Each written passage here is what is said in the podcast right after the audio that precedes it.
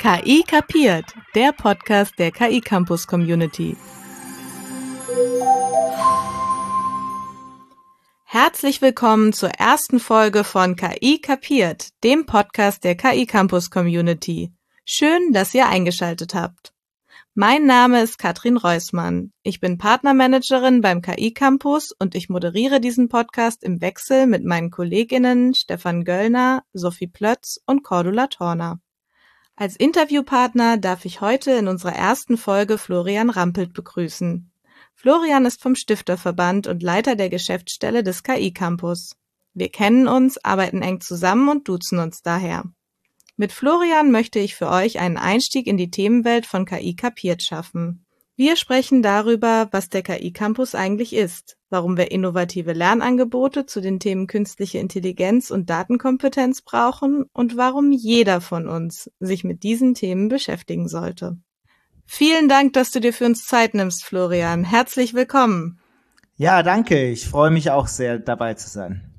Florian, erzähl uns doch gerne ein wenig von dir und von deinem Background.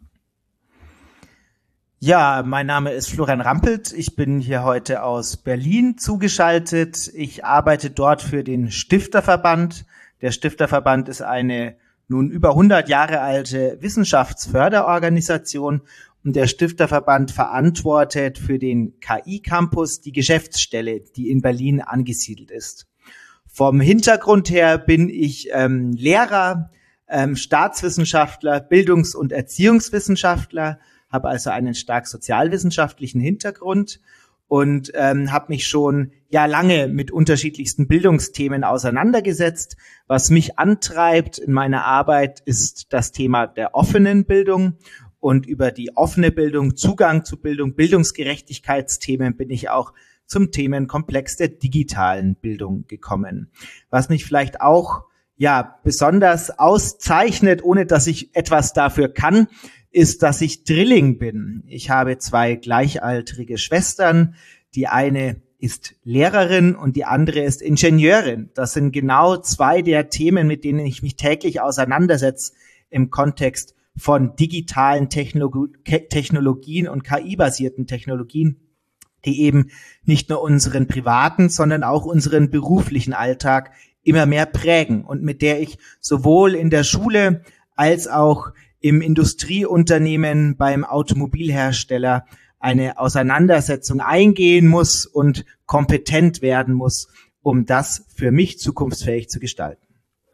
Wow, also du bringst ja wirklich eine breite Palette an Erfahrungen mit und an, an Background, ähm, die du hier komplett ähm, auch in den KI-Campus einbringst. Das Stichwort ist ja jetzt schon mehrfach auch gefallen in meiner Anmoderation. Ähm, erzähl doch mal kurz, bevor wir dann auch noch mal zum Thema offene Bildungsressourcen kommen und Digitalisierung und ähm, welche Bedarfe da aktuell, ähm, welche du da siehst. Ähm, äh, gib uns doch mal einen kleinen Einblick. Ähm, was ist der KI-Campus? Kannst du das in wenigen Sätzen einmal zusammenfassen für unsere Hörer? Ja, der KI Campus ist im Kern ein Projekt, ein Pilotprojekt, das durch das BMBF, das Bundesbildungs- und Forschungsministerium, gefördert wird seit Ende 2019. Ähm, damals hat sich die Bundesregierung zur Aufgabe gemacht, dass man im Rahmen der KI-Strategie der Bundesregierung auch KI-Kompetenzen fördern will, um dem Fachkräftemangel zu begegnen. Und der Stifterverband gemeinsam mit seinen Partnern, dem Deutschen Forschungszentrum für künstliche Intelligenz, dem Hasso-Plattner-Institut, dem MMB-Institut und Neocosma. Neocosmo hat sich auf den Weg gemacht Ende 2019, um eben einen Beitrag dazu zu leisten, den Standort Deutschland zu stärken durch digitale innovative Lernangebote, die wir im Bereich der künstlichen Intelligenz umsetzen. Seit nun etwa zwei Jahren. Also sehr viele wichtige Themen, die der KI-Campus da angeht. Ähm, du hast auch schon viele wichtige Stichworte genannt. Warum brauchen wir einen KI-Campus genau jetzt?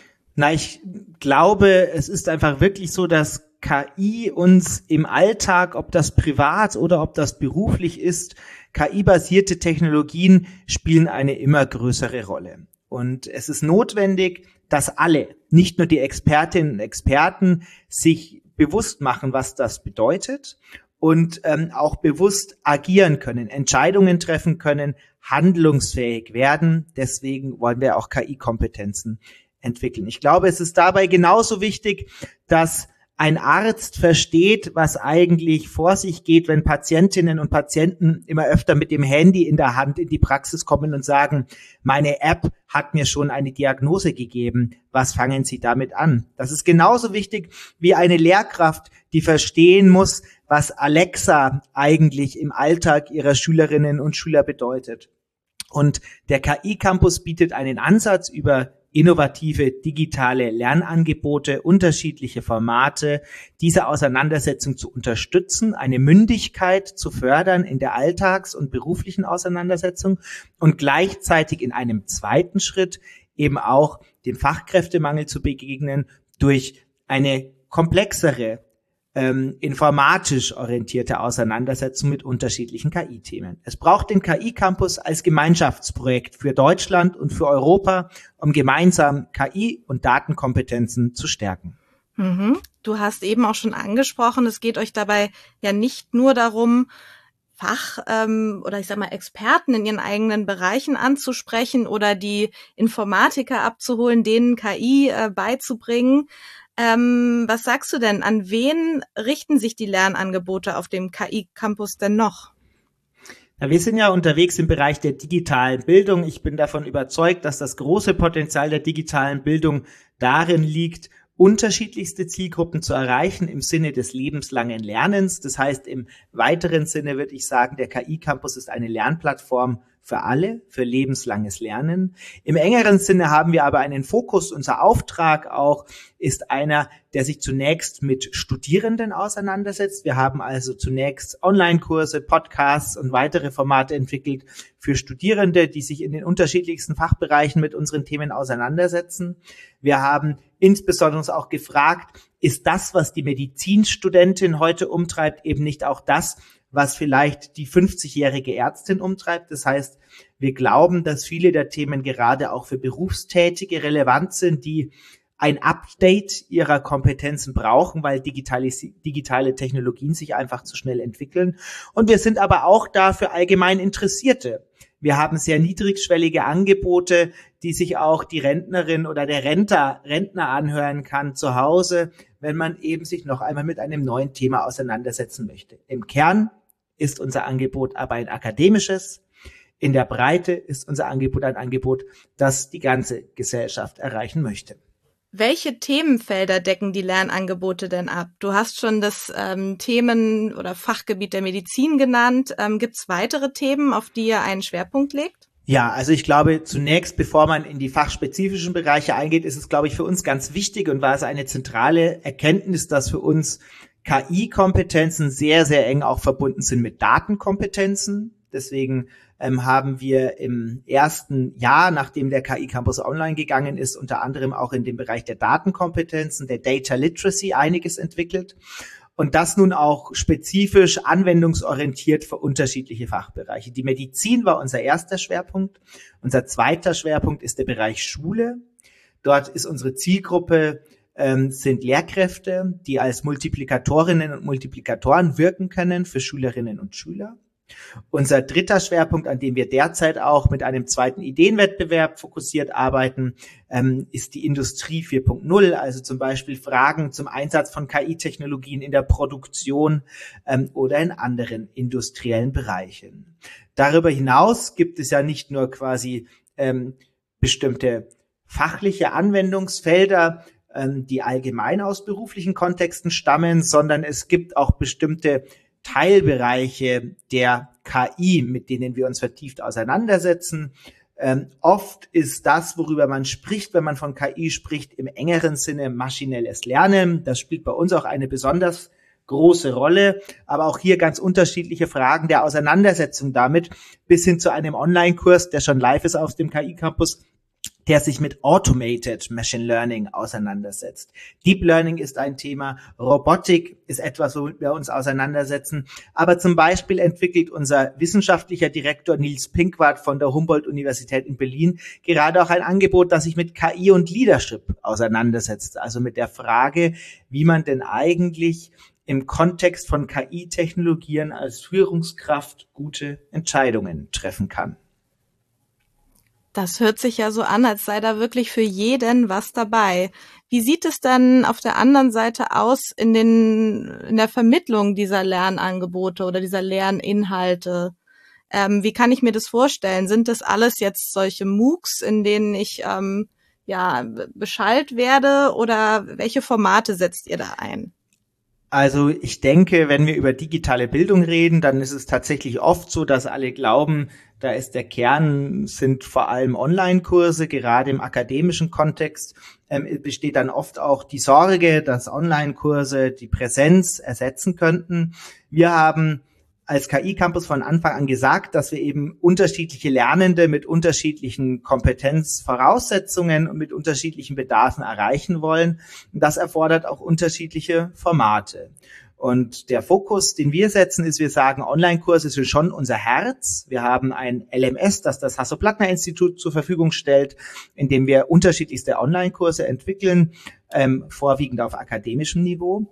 Wir sagen aber, es braucht ein Lernökosystem, das noch viel mehr ist. Und deswegen arbeiten wir auch mit dem Format der Podcasts. Wir haben ähm, eine ganz tolle Podcast-Reihe zum Beispiel entwickelt im Bereich der Medizin, Dr. mit KI. Aus dieser Podcast-Reihe ist dann wiederum eine Kursreihe entstanden. Wir haben äh, Unternehmen wie Celonis, die gerade eine Podcast-Reihe entwickeln. Und wir haben aber auch Partner, die mit uns gemeinsam an Videos arbeiten, die eine Anführung in KI-Themen, eine Einführung in bestimmte spezialisierte Fragen ermöglichen. Ich glaube, diese Vielfalt mit den Schwerpunktformaten Videos, Podcasts und Online-Kursen, das ist auch etwas, was den KI-Campus auszeichnet und was eben oft auch als Ergänzung genutzt werden kann zu bestehenden Bildungsprozessen. Ob jetzt eben das Hochschulstudium ist, wo ich einen Podcast oder ein Video zur Vorbereitung eines Kurses nutze oder ob es ähm, ein Schulunterricht ist, wo man gemeinsam ein zweiminütiges Video anschaut und dann darüber diskutiert, was KI eigentlich für jeden und jede Einzelne bedeutet. Das heißt, in gewisser Art und Weise ähm, ist der KI-Campus auch schon ein Vorreiter wenn wir jetzt noch weiter in die Zukunft schauen, wie stellst du dir denn die ideale Zukunft für den KI- und Datenkompetenzerwerb vor? Naja, ich denke, die ideale Zukunft ist eine Zukunft, die die Potenziale digitaler Technologie nutzt und auch die Potenziale der digitalen Bildung und gleichzeitig das Individuum nicht vergisst. Das Individuum auch nicht vergisst im Sinne zum Beispiel von Datenschutzthemen.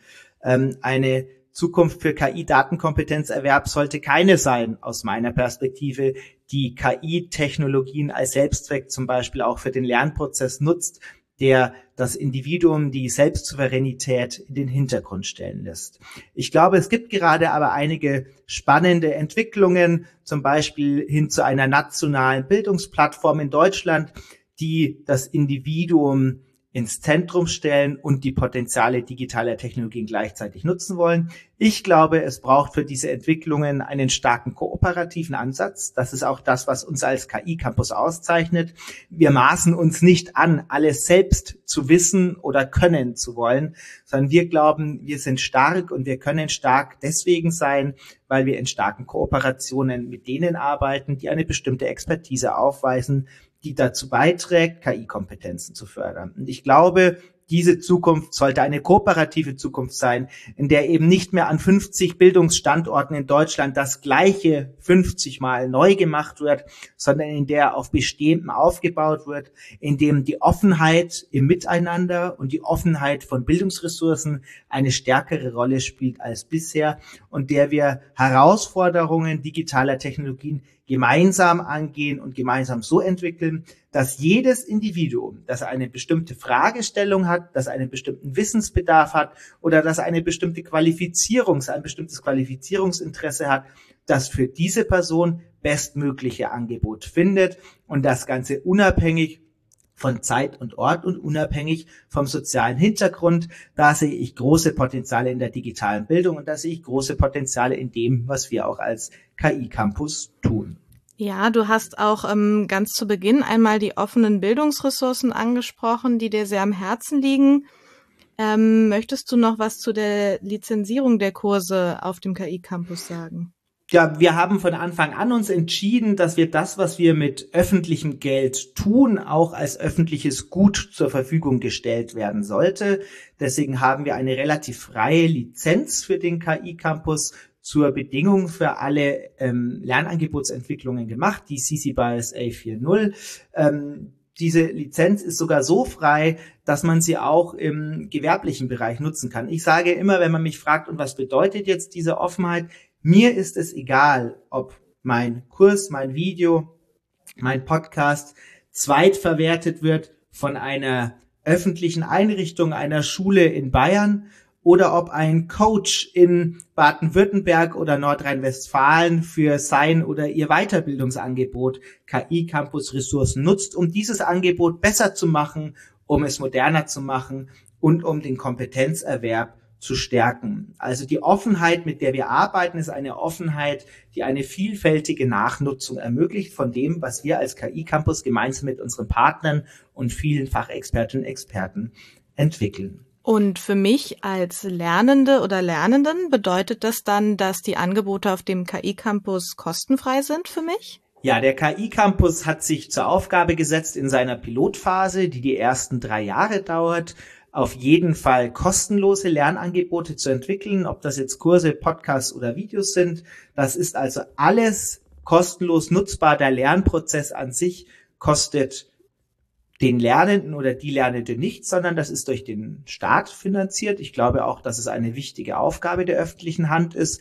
Gleichzeitig befinden wir uns derzeit aber auch in ähm, Entwicklungsgesprächen, in der ähm, Strategieentwicklung für die Zeit nach der Pilotphase, wo man dann zum Beispiel schauen kann, wie kann man denn eigentlich nachhaltige Modelle entwickeln, die den kostenfreien Zugang zu Bildungsressourcen verknüpfen, mit zum Beispiel innovativen Zertifikaten, wenn ich eine bestimmte Zertifizierung, einen Microdegree anstrebe, über die auch ein Projekt wie der KI Campus Geld einnehmen kann, sodass irgendwann die öffentliche und die private Hand gemeinsam daran arbeiten, KI-Kompetenzen zu stärken. Was treibt denn dich ganz persönlich täglich an, KI-Lernen und Datenkompetenzerwerb weiter voranzutreiben? Ich habe es ganz zu Beginn erwähnt. Ich bin selbst Drilling. Ich habe ähm, eine Lehrerin als Schwester und eine Ingenieurin als Schwester, die ja mir sehr oft, vielleicht nicht täglich, aber wöchentlich aus ihrem Alltag berichten, aus einem Alltag, der stark durch die Frage geprägt ist, welche Rolle spielen eigentlich digitale Technologien in unserem Beruf und für unsere Zielgruppen, ob das jetzt Schülerinnen und Schüler sind oder ob das Partner im Automobilbereich sind. Und mich treibt es an, dass ich merke, hier gibt es noch einen großen Aufholbedarf in Deutschland und dass ich ganz unmittelbar in meinem eigenen privaten Umfeld merke, ähm, es gibt Lücken zu schließen, die wir, glaube ich, sehr gut nur gemeinsam schließen können und schließen sollten durch die Nutzung digitaler Formate für die Stärkung von KI und Datenkompetenzen. Und für alle, die jetzt anfangen wollen, ihre eigenen Wissenslücken zu schließen, welches KI Campus Lernangebot empfiehlst du unseren Hörern, um in die Themenwelt von KI und Datenkompetenz einzusteigen? Ja, das ist eigentlich eine relativ einfache Frage, weil wir tatsächlich im Frühjahr 2021 das erste, den ersten Online-Kurs entwickelt haben, der tatsächlich auch ohne Registrierung nutzbar ist. Das war ein Projekt, ähm, das in Kooperation mit dem Bundeskanzleramt und dem Deutschen Volkshochschulverband entstanden ist. Aus diesem Projekt ist der Online-Kurs Stadt-Land Datenfluss entstanden. Der beruht auf einer App, die man auch im App Store von Apple und auch in, im Google Store abrufen kann. Ähm, aber wir haben eben einen ohne Registrierung zugänglichen, ganz einfachen Einführungskurs entwickelt, der zentrale Begriffe, zentrale Aspekte von KI und Datenkompetenzen behandelt. Das ist sehr niedrigschwellig auf unserer Website ja, aufrufbar und ähm, eben auch nutzbar. Gleichzeitig gibt's aber vielleicht Leute, die eben nicht so gerne textbasiert und mit Quizzes und so weiter arbeiten. Da kann ich, glaube ich, sehr empfehlen, dass man mal in einen unserer Podcasts hineinhört, die ich auch vorhin schon empfohlen habe. Das können wir natürlich auch nur unterstützen. Ähm, hast du denn noch weitere Tipps und Empfehlungen, vielleicht auch Bücher, andere Websites? Vielleicht im Bereich der Podcasts ähm, gibt es, denke ich, auch ein großes Vorbild für uns, weswegen wir früh in dieses Thema eingestiegen sind. Es gibt den, die Podcast-Reihe von Lex Friedman, ähm, eine englischsprachige Reihe, die tatsächlich sehr, sehr zu empfehlen ist. Das kann ich ähm, ja allen ans Herz legen, da auch mal hineinzuhören in die Gedankenwelt, die eher US-amerikanisch geprägt ist, in diesem Fall aber im positivsten Sinne. Ähm, eine Website, eine große Inspiration für uns ist ganz sicher auch der Elements of AI. Das ist ein Kurs, den hat die finnische Regierung gefördert. Den gibt es inzwischen, glaube ich, in fast allen europäischen Sprachen. Ein Grundlagen-Einführungskurs, ein browserbasiertes Angebot. Elements of AI, ähm, den wir natürlich auf unserer Website, auf dem KI Campus auch sichtbar gemacht haben im Grundlagenbereich und der viel Inspiration bietet für das, woran wir jetzt arbeiten. In der zweiten, nächsten Folge von KI kapiert widmen wir uns dem Thema KI in der Medizin. Welche Frage möchtest du an unseren Gast zu diesem Thema stellen? Ich glaube, eine zentrale Frage von meiner Seite wäre, welches Thema von KI in der Medizin sollte unbedingt digital vermittelt werden, weil dies digital besser geschieht als in klassischen Präsenzformaten. Super, vielen Dank. Die Frage nehmen wir auf jeden Fall mit. Und ähm, ich bin auch schon gespannt auf die Antwort. Sehr gute Frage. Florian, ich bedanke mich ganz herzlich bei dir. Ja, ich bedanke mich auch und äh, bis auf bald. Das war die erste Folge von KI kapiert. Wir freuen uns, wenn ihr uns eine Bewertung hinterlasst, wenn ihr wieder einschaltet, wenn ihr uns abonniert und eurem Netzwerk empfehlt. Natürlich freuen wir uns auch besonders, wenn ihr auf www.ki-campus.org vorbeischaut und vielleicht sogar einen Kurs bei uns macht. Bleibt interessiert. Bis zum nächsten Mal bei KI kapiert, dem Podcast der KI Campus Community.